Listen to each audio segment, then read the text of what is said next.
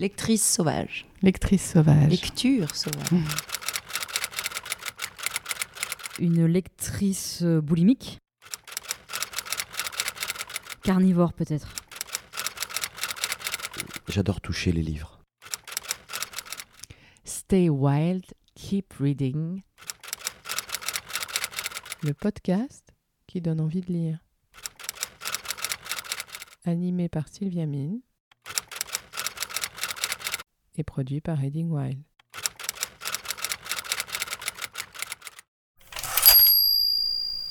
Kiranan, bonjour. Bonjour. Merci de nous accueillir chez vous, dans votre cocon, près de la bibliothèque, pour notre podcast Stay Wild Keep Reading. Vous faites euh, votre tournée, beaucoup de concerts. Donc euh, ça y est, on a trouvé notre moment pour se poser et parler avec vous et ben, de la lectrice que vous êtes. Bonjour, et puis je suis très très heureuse de vous recevoir. C'est vrai que euh, le mot cocon euh, il est toujours euh, lié euh, à un livre, bien évidemment, parce que on adore ce moment. chez moi, c'est souvent le matin quand je me lève tôt, quand ma fille dort encore, et quand Paris dort encore, que j'aime ce, ce, petit moment de lecture ici dans mon salon ou près de ma cuisine avec un café. Même s'il dure 20 minutes et qu'il faut que j'enchaîne avec autre chose, il est précieux ce moment. Alors justement, on a une question rituelle dans, notre podcast Reading Wild. C'est Keranan, quelle lectrice êtes-vous? Je pense que je fais partie de, ceux qui ont plusieurs livres ouverts. Mmh. Euh, c'est-à-dire, il y a toujours euh, euh, un livre de poésie que j'ai ouvert la veille, et puis je peux être en train de lire le dernier Édouard Louis, comme en ce mmh. moment. Euh, tout en prenant régulièrement le Henry James pour ouvrir The Visit ou A Private Person. Euh, je, mélange en fait, j'ai besoin d'être accompagnée par un grand classique euh, et par des choses contemporaines. J'aime bien avoir plusieurs trajets mmh. à la fois, avoir des choses en parallèle qui correspondent à différents moments de la journée ou à différents endroits. C'est-à-dire j'aurai un livre dans mon sac qui va m'accompagner mmh. dans le bus ou dans le métro. Euh, il y aura un autre euh, sur la table que je vais peut-être ouvrir le matin, un autre sur ma table de nuit. Je sais que ça paraît éparpillé, mais c'est comme ça. C'est en fait, ce sont mes mes amis, mes amants, ces livres. C'est ceux que voilà. Et parfois, c'est une phrase qui, qui me prend et j'ai besoin de, de, la relire encore et encore. Et j'essaie de comprendre pourquoi elle m'a marqué et est-ce qu'elle a autant d'intérêt à ce stade du livre. Il y a quelque chose de presque de presque architectural parfois dans la lecture. Euh, je pense pas être exceptionnelle. Je connais beaucoup de lectrices et lecteurs comme moi euh, à ce niveau-là, qui ont besoin d'être accompagnés par plusieurs univers mmh. et parfois être envahis par euh, euh, par un seul euh, le temps de quelques heures ou quelques jours. Vous parliez d'architecture de la phrase. Euh, cette recherche, ça a été immédiat. C'est quelque chose qui va avec votre créativité. En fait, chez moi, le rapport à l'écoute ou à l'intention et l'attention que je donne aux mots de chansons de certains songwriters pourrait parfois être euh, proche de celle que je peux apporter à un auteur ou à un poète. Et donc, euh, euh, si j'étais envahie par un titre de Cat Stevens mhm. ou Carole King, j'aurais pu m'arrêter sur la même chanson et la relire et, la, la, réécouter encore et encore. La même chose pouvait m'arriver avec soit un poème, mais parfois ça pouvait être quelques pages d'un livre. Il fallait que je les relise encore et encore et encore. Et je ne sais pas si à l'époque j'avais plusieurs livres ouverts, mais je sais qu'il y avait, euh, il aurait pu y avoir une chanson, un poème et un livre. Et je faisais comme ça cette espèce de, de tournée. Et c'était presque physiologique. Euh, quand j'avais envie de son, euh, j'écoutais, mais il y avait les mots aussi. Donc les mots, ils m'emmenaient aussi à autre chose. Donc ça, je pouvais dire à ma mère, par exemple, que cette chanson, elle me parle énormément. Et ça lui faisait penser à un poème de William Blake. Alors, elle prenait dans la bibliothèque ce livre de William Blake. Elle le cherchait, cherchait le poème en question, elle me le montrait. Et moi, je, je lisais, ça me, je comprenais rien. mais euh, mais il y avait des mots qui, qui me touchaient. Et donc, j'y retournais. C'était comme ça, c'était une espèce de jonglage, comme ça. Je parle. Je dis ça parce que pour moi, la lecture, c'est pas cérébral, c'est physiologique. Euh, c'est euh, c'est émotionnel parce que je pense que pendant des années, j'ai lu des livres que j'ai pas forcément compris. Puisque aujourd'hui, quand je les relis, les grands classiques, euh, je comprends autre chose ou je les lis autrement. Mais en fait, je pense que quand j'étais adolescente, j'étais une lectrice émotionnelle. C'est l'ensemble des mots, le temps du narrateur, euh, les personnes qu'on décrivait, tous ces ensembles, c'était comme des fréquences. C'est la sensation que je cherchais ça me mettait dans un état physiologique et c'était ça le plaisir de la lecture. Je pense qu'avec le temps, euh, on aimerait aussi rentrer dans la tête de l'auteur, on aimerait aussi euh, ressentir ce que ressent le narrateur. et puis, il n'y a pas que l'émotionnel, ça devient un tout petit peu plus... on, a, on a besoin d'explications, on a besoin de comprendre, on a besoin de savoir que voulait dire l'auteur, mais aussi pourquoi notre personnage était dans cette situation-là ou réagissait comme ça face à cette situation. Et donc peut-être que ça devient plus cérébral, mais en tout cas chez moi au départ c'était émotionnel au départ. Vos parents lisaient beaucoup? Il y avait beaucoup de livres à la maison? Oui, mon père, euh, j'ai souvenir de lui toujours avec un livre. C'est-à-dire que le soir au lit avec un livre et le week-end euh, quand il pouvait se reposer, euh, c'était de la lecture. Alors, chez ma mère, c'était différent. C'était plus une cérémonie. C'était le moment où tout était euh, euh, tranquille, euh, silencieux, propre. Mhm. c'est là qu'elle se mettait dans le salon avec son livre, avec ses lunettes. C'était toujours des gros pavés. Et elle prenait le temps de les lire et elle y retournait, mais il y avait un livre à la fois. Je pense que mon père, il avait peut-être, comme moi, plusieurs à la fois, mais, mais oui, il y avait, c'était des lecteurs, les deux. Vous suiviez leurs conseils ou vous, vous découvriez par vous-même des, des auteurs? Ils n'étaient pas du tout du genre à, à me proposer des livres. Ils savaient qu'il y en avait plein à la maison, que je pouvais me servir. Vous partagiez autour de... Alors si, avec mon père énormément, parce que mon père, il adorait la littérature yiddish. Mhm. Il adorait les, les, contes yiddish, il adorait... Euh, il y avait un auteur euh, qui, a, qui a repris plein de, de, histoires mythiques ou pas, et des histoires de rue, on appelait ça de, de, de yiddish, et qui les, qui, qui les écrivait, qui les a euh, régénérés d'une certaine manière. Ça, il s'appelait Shalom Aleichem. Mhm. Euh, et en fait, euh, mon père, il y avait plein d'histoires d'un personnage qui s'appelait Hirschel, et mon père, il adorait me raconter ses histoires, il adorait cet auteur. Et je pense aussi qu'on partageait des choses qui venaient de chez ses parents, euh, des auteurs russes, polonais ou ukrainiens. Mais la lecture avec mon père, c'était lié euh, vraiment à la sieste du week-end. C'était pas forcément lié à quelque chose de tous les jours, ou le soir tard avant d'aller se coucher, mais dans son lit, euh, à s'asseoir et à discuter et à se raconter des histoires. Mais il en avait beaucoup, oui. On parlait d'émotions à l'adolescence et, au début à l'âge adulte aussi, mais les premières grandes émotions, justement, les premières grandes rencontres, les livres qui vous ont euh, happé, transporté Alors, je ne sais pas si c'est les premières rencontres, je dirais que les premières, euh, euh, les premiers éblouissements, chez moi c'était vraiment Hemingway. The Old Man and the Sea, pour moi c'était un... J'ai un vrai souvenir de, du moment où j'ai fermé le livre. C'était un grand moment de solitude. Je me sentais euh, abandonnée par le livre. Il était terminé. Qu'allais-je devenir? Et c'est la première fois que j'ai eu une relation euh, presque humaine avec un livre. Et bien évidemment, c'était, euh, je pense que c'était très lié au style. Et je me demande si quand on rencontre un style d'écriture qui d'une manière euh, lente, j'ai pas encore envie de dire poétique parce qu'on comprend pas du tout ça quand on est jeune, mais d'une manière euh, euh, aussi euh, précise Mm. nous rentre dans le système et que d'un coup le livre est terminé, on se sent abandonné. On se sent abandonné par un état. Parce que tant que l'histoire, qui est pas très longue, c'est ça, Mm. n'est pas terminée, on- ça nous met dans un état. En fait, les livres, ils ont ce pouvoir.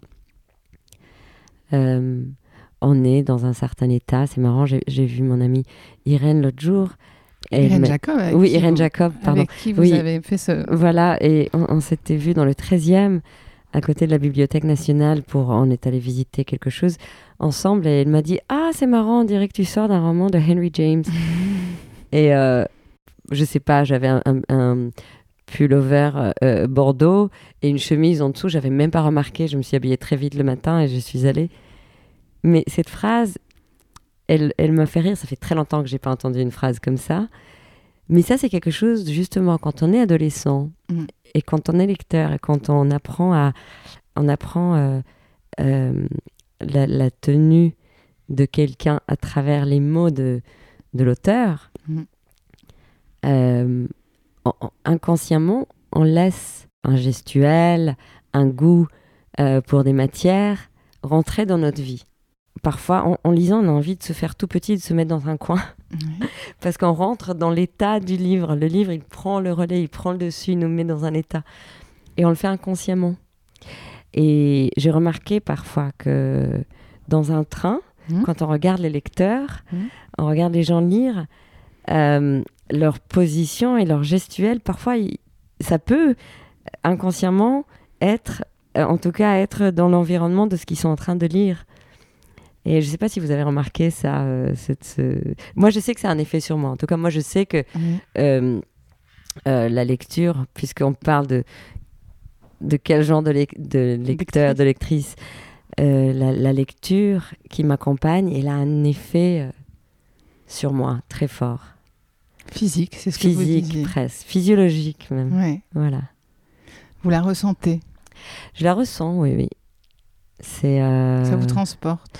Ça me transporte et c'est pour ça aussi que parfois j'ai choisi de lire des choses euh, qui ne me, me changent absolument pas, tellement je les ai lues et tellement...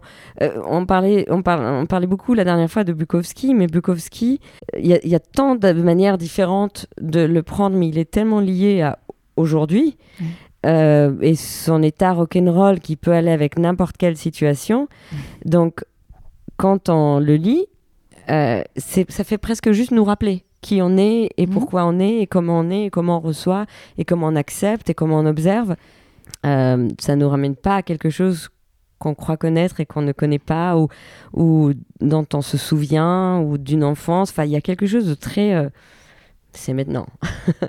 et donc, parfois, je pense qu'inconsciemment, on choisit aussi euh, l'auteur qui, qui va avec ce qu'on est à ce moment-là. Et- et- Est-ce que certains livres euh, vous ont dit des choses par rapport justement à vos émotions, aux sentiments, par rapport à l'amour, par exemple? Bien évidemment. Je pense que sûrement, il y a des écrivains qui m'ont appris à aimer. Ouais. Je peux dire pour sûr qu'il y a des auteurs-compositeurs qui m'ont appris à aimer. Moi, je peux dire que Dylan, dans son écriture, euh, quand on pense à Boots of Spanish Leather, par exemple, je pense qu'on peut apprendre à aimer. En tout cas, on peut apprendre une certaine facette de comment contenir cette sensation d'amour fou euh, envers quelqu'un qui est loin à travers la manière dont il l'explique, à travers une correspondance entre deux personnes, une personne qui part et l'autre qui reste. Je dis toujours que cette chanson, elle m'a appris à aimer, mais elle fait partie des choses qui m'ont appris à aimer. Ce Tout sont, comme... des, ce euh, sont des petites histoires, les, les chansons. Tout à fait. Mais après, on peut très bien dire que quand on lit Anna Karenine, euh, on se sent moins fou quand on a aimé avant. Et si Mm. on n'a pas encore aimé, on se sent totalement euh, coincé. Moi, je sais qu'il y, y a des gens qui m'ont dit mais, mais moi, je ne saurais jamais aimer comme ça.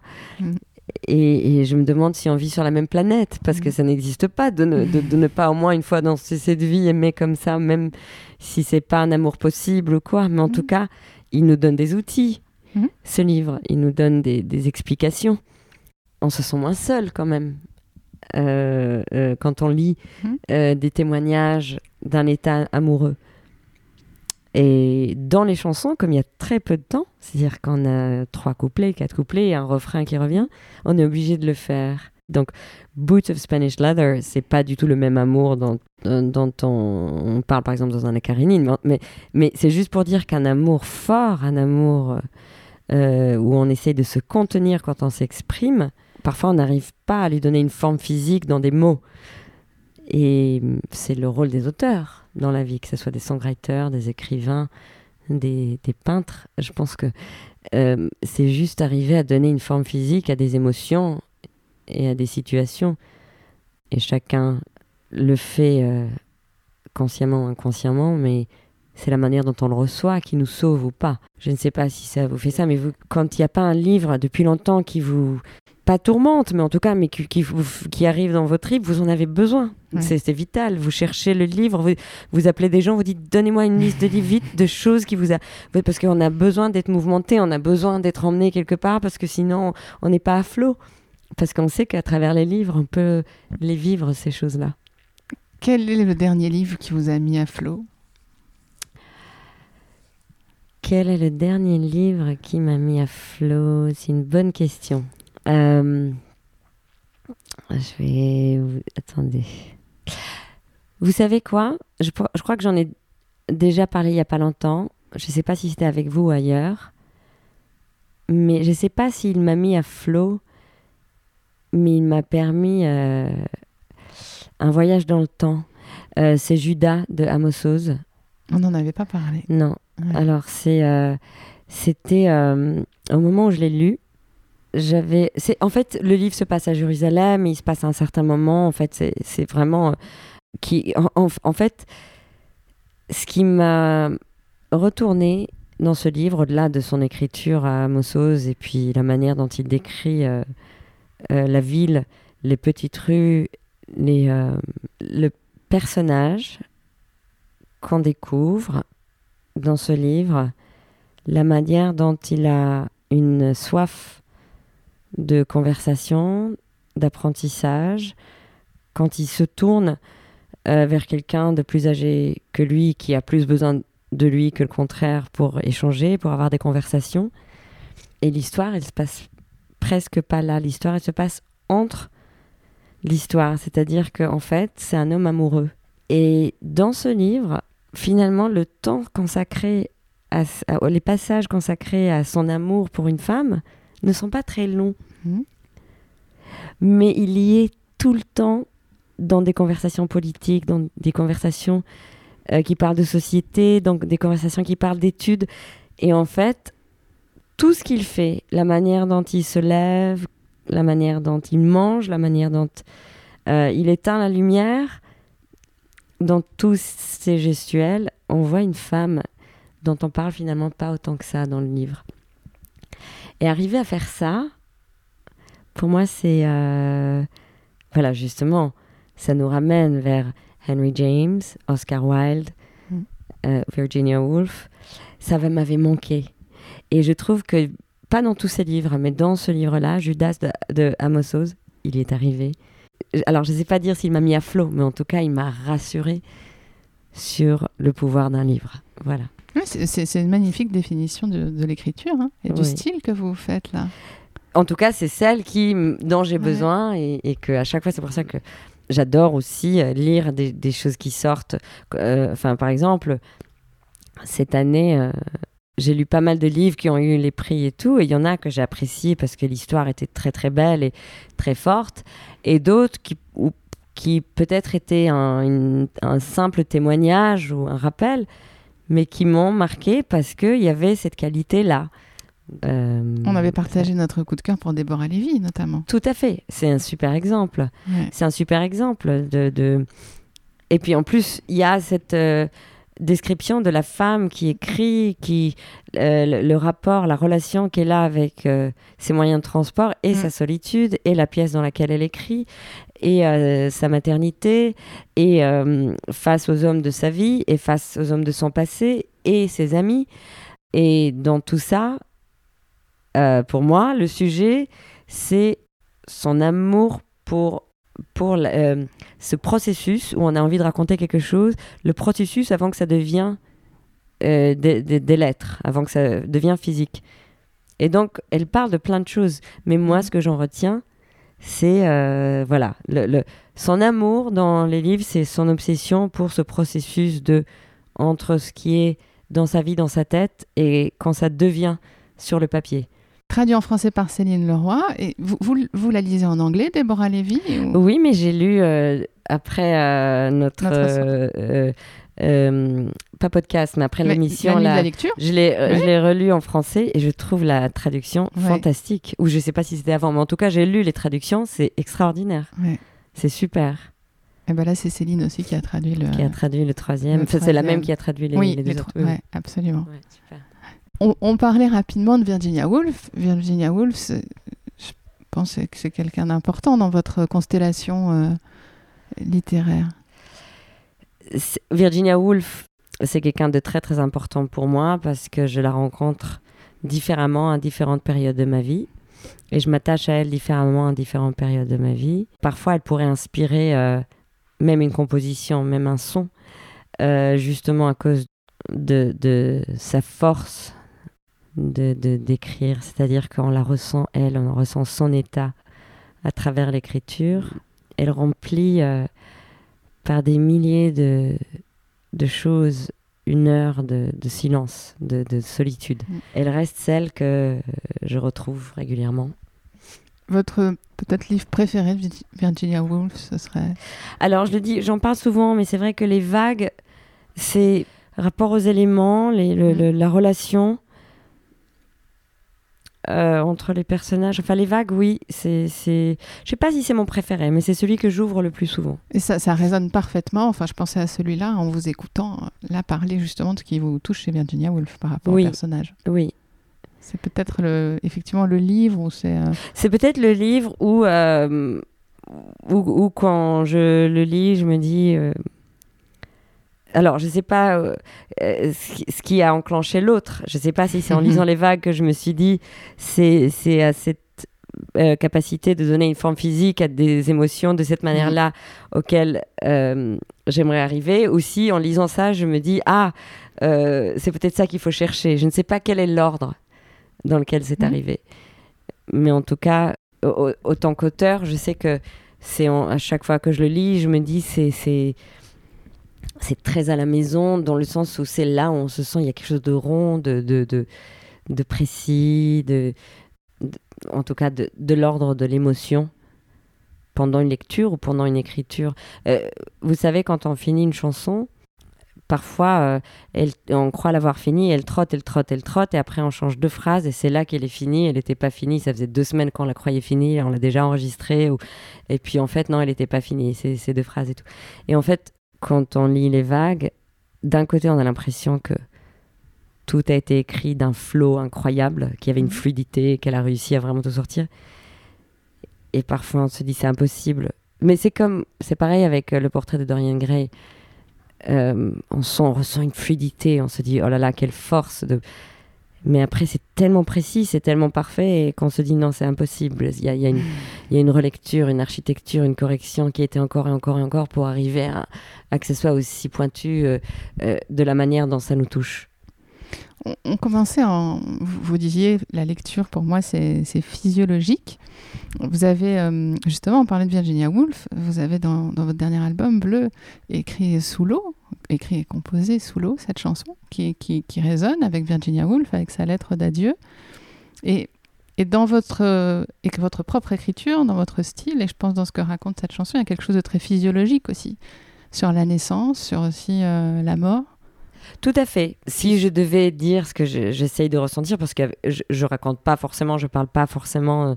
Euh, il y a du sang dans la chanson, mais il y a pas, on ne parle pas de la mort. Et puis, euh, on ressent pas forcément tout de suite quand on l'écoute, quand on peut tenir un nouveau-né dans nos bras ou qu'on vient de perdre quelqu'un. Mais je me dis, dans mon expérience, la sensation euphorique qu'on ressent au moment où on perd quelqu'un dans ses bras et la sensation euphorique dans laquelle on porte dans ses bras notre nouveau-né, il y avait quelque chose euh, d'un point de vue physiologique de très similaire. Et en fait, dans cette chanson, c'était ça en fait. Euh, c'est une sensation d'enveloppement indescriptible. C'est pour ça que j'ai dit me tue cet amour, parce que je parle de ça. C'est-à-dire que quand j'ai, j'ai le moment où j'ai perdu mon père dans, dans, mes bras, et je vais pas du tout dans un truc pathos et, et, et, tragique, là, c'était juste pour raconter ces sensations. C'est-à-dire que bien évidemment, autour, les heures qui précédaient, les heures qui suivaient étaient très douloureuses, et c'était pas. Mais le moment, les, les, les instants, je sais pas si ça a duré des secondes ou des minutes, je suis incapable de vous le dire. Euh, c'est une espèce de sensation émotionnelle, euh, euh, euh, vide, mais en même temps remplie. C'était c'est presque limpide de, de, d'émotions et en même temps on ne se sent jamais autant sur, surélevé. Mmh. Ce moment-là où il est parti, où il y avait son dernier souffle et l'instant qui a suivi, et puis le premier moment où j'ai, quand j'ai accouché, où j'ai porté, j'ai senti la sensation de tenir ma fille, c'est des émotions très similaires. Je m'en souviens pas autrement. C'est-à-dire que je suis incapable de vous dire le temps que ça, euh, a duré cet instant. Mais c'est des instants similaires. Et donc pour moi, ce que j'essaie d'écrire, c'est ça. Et c'est vrai que dans Les Vagues, Virginia Woolf, déjà, elle y arrive très bien. Et puis dans sa lettre de départ et de la manière dont elle est partie, donc dans l'eau, j'ai retrouvé une description proche euh, de cette euh, euphorie instantanée que j'essaye de, raconter à travers euh, une splendeur quand on, quand on est incapable de sentir autrement qu'à ces moments-là. Je sais pas si ça. Les, les médiums d'expression, pour vous, il y a la musique, la composition, l'écriture. Je crois que solo, vous avez aussi euh, finalement tenu à réaliser les images. Est-ce que vous avez besoin comme ça de d'étendre peut-être les, les, médiums pour euh, retranscrire tout ce qu'on partage là, c'est-à-dire cette, cette façon que vous avez de percevoir le monde en permanence dans votre sensibilité? Je sens en tout cas que ça me comble de, de, sentir la matière. Donc si par exemple euh, j'ai une chanson et je sens que je suis comblée par ce qu'elle raconte déjà, mmh. je peux faire appel à un autre pour, pour la transmettre en image. Mmh. Mais je sens qu'il y a des choses où j'ai besoin d'aller au bout de la matière et, et, et donc j'ai besoin de différents médiums. C'est-à-dire que, euh, en l'occurrence sous l'eau, bien évidemment, il y a les mots, il y a la musique, il y a le son du piano que j'ai pas réussi à retrouver en studio, donc j'ai fini par garder mon petit piano de travail de la maison parce que c'est lui qui, qui délivrait le son de ce que cette chanson voulait raconter. Et puis après, il y avait la matière des images, il y avait ce noir et blanc un peu flouté euh, qui avait un rapport à l'eau. Et comme euh, j'ai senti que autrement je ne serais pas comblée par le résultat, je l'ai fait. C'est pas parce que je pense que je peux le faire mieux que le résultat est mieux, c'est par euh, vrai besoin de sentir que la, la chose euh, est finie et que je peux passer à autre chose. On a besoin d'être comblé par quelque chose pour pouvoir passer au prochain. Ouais, vous le sentez ça quand c'est fini. Voilà, c'était. Oui, mais la plupart du temps, on sent que c'est fini, l'album est fini, tout est fini et tout, et on le ressent, mais on le sait pas. Mais il y a des traces d'un sujet qui viennent nous hanter dans l'album d'après. on a croit avoir fait le tour du sujet, et mais d'ailleurs, euh, on parlait de Déborah Lévy, on le sent très bien que si c'est une trilogie, on ne sait pas s'il y en aura un autre après, euh, c'est parce que c'est un. Elle a envie de transmettre une information qui la hante d'une certaine manière, je pense. Et c'est pour ça que ça revient. je me demande, mais je ne sais pas si vous avez cette impression. mais... Et puis c'est ce qui fait aussi euh, la force de plein de, de, de, gens que qu'on aime et qui nous ont appris et enseigné. C'est aussi ce qui fait qu'on continue à, à, écrire. C'est-à-dire que moi, je ne me vois pas m'arrêter à écrire des chansons. Euh, parce que même quand je veux passer à autre chose et j'ai envie, j'ai la chance de travailler sur un opéra ou sur le, avec des chorégraphes pour la danse et tout, mais l'écriture de chansons et cette forme euh, de, donner de l'information viendra monter encore et encore, surtout s'il y a des sujets que j'ai pas encore euh accompli à, mon sens, ou en tout cas à mon niveau. Est-ce que vous écrivez parfois des textes qui restent juste couchés sur le papier, comme de la poésie? Ou est-ce que ça Ça m'arrive, mais euh, c'est ça, c'est pas satisfaisant parce que euh, il faut. Je pense que je suis attirée par cette forme-là. C'est l'ensemble des choses. C'est même pas que la phrase avec la rime et la mélodie qui va avec. C'est aussi l'accord qui accompagne et la progression harmonique et l'accord qui suit. Ça fait pas la même vibration. C'est-à-dire parfois une fin de phrase, il faut enrichir l'accord pour qu'elle puisse nous satisfaire. Sinon, c'est très très chiant. On va revenir dessus et ça va pas avoir l'air fini. Mais euh, et parfois, on arrive totalement à s'en délaisser et se dire ok, c'est qu'une chanson et on peut vraiment s'amuser. Et, on fait on le fait d'une manière beaucoup plus légère et, et et ça veut pas forcément dire que c'est pas léger, hein, l'autre manière de faire. Mm-hmm. C'est juste que parfois, tant qu'on n'a pas trouvé euh, euh, une suite d'accords ou une progression harmonique qui comble, euh, la chanson n'est pas finie. Mais bon, je pense que c'est le cas de toute forme d'écriture. On, on revient dessus, on revient dessus, et il y a un moment, on sent, ah ok, c'est la bonne vibration, c'est la bonne fréquence, on peut passer au chapitre prochain. je, vous, je, vous, entendais, euh, euh, je vous ai entendu dans une interview dire, dire que le, votre accord, c'était le Fa mineur. Oui, alors c'est vrai que le Fa mineur, je ne sais pas si c'est mon accord, mais c'est un accord que j'aime particulièrement. Il me, il me ramène chez moi. je suis dans une zone de confort. Euh, le fa mineur me, me reconforte. Il me, je ne sais pas s'il me console, mais en tout cas, il me met à flot, si on revient à ça. Oui.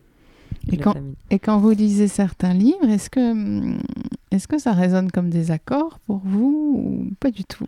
C'est pas forcément certains livres, mais c'est certains. C'est une phrase, oui. Parfois une, une, une description, une phrase. Euh, d'un coup, c'est visible. D'un coup, on arrive à, à, visionner. Est-ce que c'est quelque chose que vous retrouvez chez... Je sais que vous aimez beaucoup Sylvia Plath. Moi aussi. Est-ce que vous retrouvez ça justement dans son écriture? Je retrouve énormément de choses que je cherche chez Sylvia Plath. C'est-à-dire que Sylvia Plath, c'est une bonne adresse.